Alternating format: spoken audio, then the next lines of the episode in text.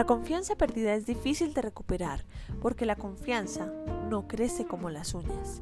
Johannes Brahms, compositor romántico. Buenos días, buenas tardes y buenas noches a quienes hoy disfrutan de la música de una manera diferente. Yo soy Lala Violeta y los estaré acompañando todas las semanas para hablar acerca de la música clásica y verla de una forma diferente. Antes de comenzar y como siempre quiero agradecer enormemente por los mensajes que me han llegado. Esta semana no solo acerca de sugerencias y comentarios, sino también preguntándome sobre qué me había pasado, por qué no había estado regularmente enviando los audios. Y les quiero contar que he tenido em, problemas en la garganta, la he tenido muy cansada, entonces he tenido que estar quieta sin hacer mayores cosas, pero hoy ya empecé a ponerme al día con estos podcasts y volver nuevamente con la regularidad cada ocho días de enviarles este maravilloso viaje que hacemos por la música clásica. Como siempre los invito a seguir participando, a seguir escribiendo activamente todas las acotaciones que tengan en mis redes sociales y si se perdieron algún detalle de este capítulo o de los anteriores, recuerden que los encuentran en las plataformas de Spotify, Google Podcast, Radio Public, Public eh, Cast, Breaker, Overcast y Anchor. Ahora sí, comencemos. Y hoy continuamos con este excitante periodo. Eh, este es el octavo capítulo que estamos dedicando a titanes del romanticismo. Y el romanticismo es emocionante porque eh, es una completa revolución tanto en la historia eh, y por supuesto cuando ataca la historia pues eso impacta la música de manera inmediata, las artes en general ahora hemos estudiado únicamente compositores eh, de una única zona, digamos, de Europa, pero vamos a estar también eh, trabajando otras áreas de Europa para que vean cómo este eh, periodo afectó toda la humanidad y todo lo que ya vino después a América Latina, como fue, por ejemplo, los conservatorios de música. Pero contextualicémonos rápidamente. Tiene una duración de 70 años, donde pasa de todo Inicia en 1850, termina en 1920. Aparece la revolución industrial. La vida se acelera, cambian las oportunidades laborales, la contaminación crece ah, de manera acelerada. Hay cambios en la vida laboral, más oportunidades para los comerciantes y por eso más posibilidades económicas para estas personas. Los niños empiezan a estudiar piano y otros instrumentos de manera masiva, por lo cual nace la, la urgencia de tener conservatorios en Europa, excepto Italia, que ya existían en los orfanatos, pero nace esta necesidad. Y recordemos que estos niños que estaban estudiando desde sus casas, desde niños, aparece Clara Schumann, que fue la esposa de Roberto Schumann. También hace una gran escuela de piano por lo mismo, porque este instrumento se desarrolla en este periodo. Tiene muchos métodos, muchos repertorios. En Estados Unidos, como ya lo dije, aparecen los conservatorios con modelo europeo. Después de la guerra civil, se desarrolla el ferrocarril, imprentas, telégrafo y el romanticismo también termina con la Primera Guerra Mundial. Ahora hagamos rápidamente un recuento de los compositores hasta hoy. Carl Maria von Weber, Franz Schubert, Héctor Berlioz, Félix Mendelssohn, Roberto Schumann, Federico Chopin, y Franz Liszt. Y hoy, se me cayeron todas las hojas, y hoy vamos a hablar acerca de uno de los más grandes compositores de mis favoritos del alma, que se llama Johannes Brahms. Brahms nace el 7 de mayo en Hamburgo y fallece el 7 de abril de 1897 en Viena. La familia de Brahms era musical. Su padre era contrabajista de una orquesta de teatro. A los 7 años, Brahms ya estudiaba piano. A los 13 ya estudiaba composición. Su papá le enseñó cómo tocar música de baile en violín, violonchelo y corno. Y ah, ya hacía, también le enseñó a hacer arreglos musicales para bandas de viento y bronce. Eh, esto de las bandas de viento de bronce específicamente es una preparación que había ya para los años 20, en donde aparecen todas las big band. Este pedazo que yo les acabo de decir es muy importante porque es lo que va a desarrollar el éxito de Brahms después. Brahms ayudaba a los ingresos de sus familiares, de su familia, mejor dicho, haciendo toques, digamos, haciendo conciertos eh, informales por las noches en bares y tabernas. Los músicos les decimos este tipo de eventos extras, le decimos chisga. Y en mi concepto, la chisga es lo que fortalece al músico estudiado. ¿Por qué? Porque es la manera de tomar, de coger reflejos, de hacer varias cosas rápidamente y fácilmente, porque el vértigo del trabajo todo toca ya. Es lo que ayuda a eso. Por eso digo que esto fue el éxito de Brahms después, a los 15 años de su primer recital de piano en público. Pues más bien tarde para la genialidad de él, pero lo hizo a los 15 en público.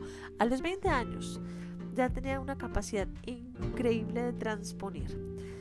Esto fue en parte porque, como les digo, él tocaba instrumentos eh, de bronce, como el corno, que son instrumentos transpositorios, es decir, se tocan unas notas pero suenan otras. Eso es un enredo que ni los músicos entendemos todos en su totalidad. Y además, él también hacía arreglos para instrumentos de banda. Todos los instrumentos de bronce, el 90% son transpositorios. Lo que les digo, se escriben las notas, pero al tocar el instrumento suena otra. Entonces, esto hacía que el tipo tuviera una capacidad increíble de transponer. Es decir, de pasar de una tonalidad a otra, básicamente.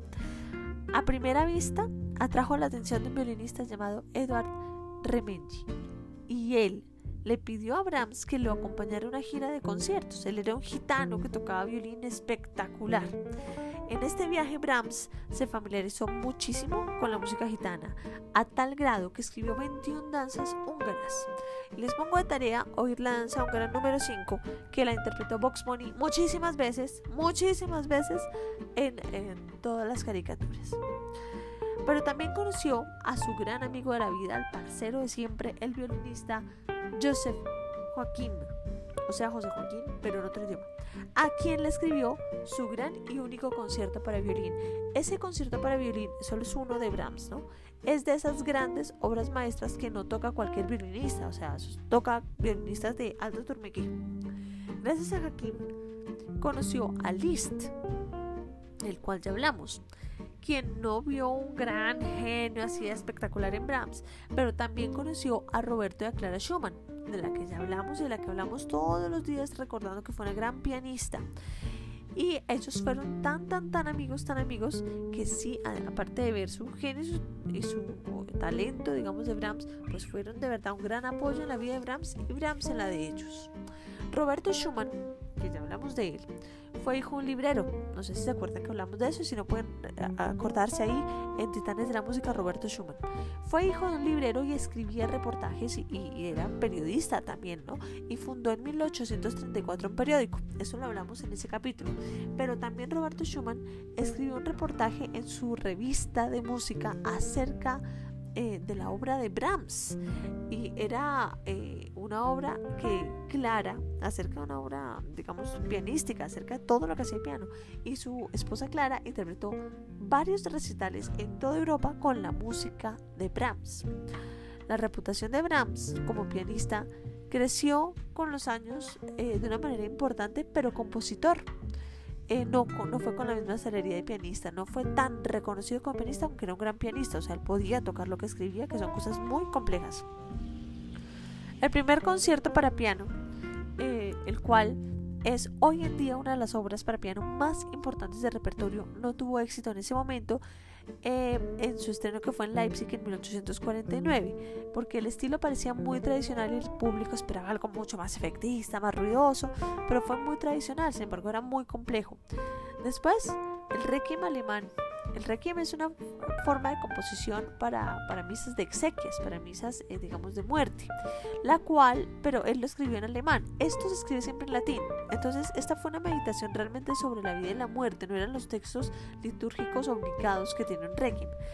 Y pues por lo mismo no se considera una obra religiosa. Y además es cantada en alemán, como les digo. Eso sí le trajo casi 11 años de fortuna, a sus bolsillos. Esa obra fue una cosa impresionante a nivel internacional y lo que les digo, tuvo una seguridad financiera que además se la merecía porque era un gran compositor. Brahms tiene cuatro bellísimas sinfonías. Yo amo las cuatro sinfonías de Brahms, cada vez que las toqué las disfruté. Y Brahms era un tipo perfeccionista, a tal nivel que la primera sinfonía de Brahms se demoró 15 años, 15 eh, años en escribirla. Se estrenó en 1876, Brahms tenía 43 años en ese momento. Ah, importante también dato, les dejo de tarea la tercera sinfonía de Brahms.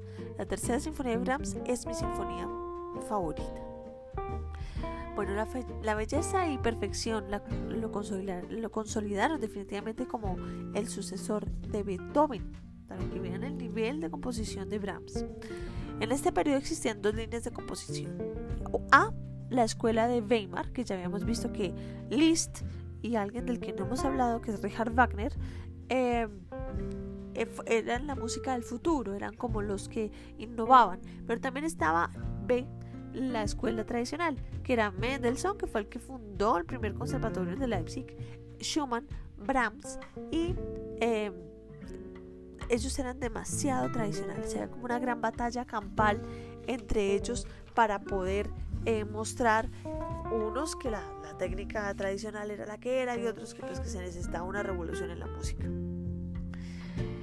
Brahms no tuvo una vida dramática, fue más bien estable a comparación de lo que hemos visto en las novelas de estos otros personajes en el amor. Sin embargo, si tiene su novela, ya se les voy a contar, jamás realizó su sueño de dirigir la Orquesta Filarmónica de Hamburgo, pero sí ocupó varios cargos importantes dirigiendo coros y orquestas en Viena, en donde se estableció de manera permanente en 1868 rechazó un honoris causa en la Universidad de Cambridge y aceptó con agrado, en cambio, el diploma de doctor en filosofía en la Universidad de Brescia en 1881 y compuso la abertura festiva para esa ocasión. La abertura festiva es maravillosa y es de las primeras obras eh, serias que empiezan a tocar las orquestas juveniles, entonces también la recomiendo muchísimo para que la oigan. En su vida personal se montaba eh, como en una máscara frente a sus estudiantes y era sarcástico y con modales bruscos, pero la verdad es que era un amor, porque era muy generoso también con músicos eh, jóvenes talentosos como Borjak, del cual hablaremos más adelante, a quien le impulsó prácticamente la carrera y ganó reconocimiento gracias a Brahms. Schumann fue enviado a un asilo ya eso también lo conté en ese capítulo, porque, eh, bueno, él, se volvió senil y tenía miles de problemas, en fin, y deliraba. Entonces Clara se quedó sola con siete hijos. Clara Schumann, la niña genio, la que ya hablamos, esposa de Schumann. Bueno. Pero como Brahms era el parcero del alma de estos dos manes, pues se fue a vivir dos años a la casa de los Schumann para que, bueno, eh, Schumann eh, eh, estuviera, Roberto Schumann estuviera en el asilo y Clara pudiera ir a hacer recitales de conciertos y giras por toda Europa. Entonces, pues Brahms se quedó como a cargo de la educación de los hijos de Clara. ahora, Clara era 14 años mayor que Brahms, ¿sí? Pero siempre se cruzaron varias cartas y se manifestaron el deseo de, tal vez afectivo que tenían, pero Clara le dejó muy claro a Brahms que ella jamás se volvía a casar. Así que lo mandó directamente a la friendzone. Y así fueron amigos por siempre. Brahms jamás se casó. El amor de su vida también fue Clara Schumann. En 1896, cuando Clara se estaba muriendo, Brahms le escribió las cuatro canciones serias. Son dolorosas cuando uno las oye, son muy tristes.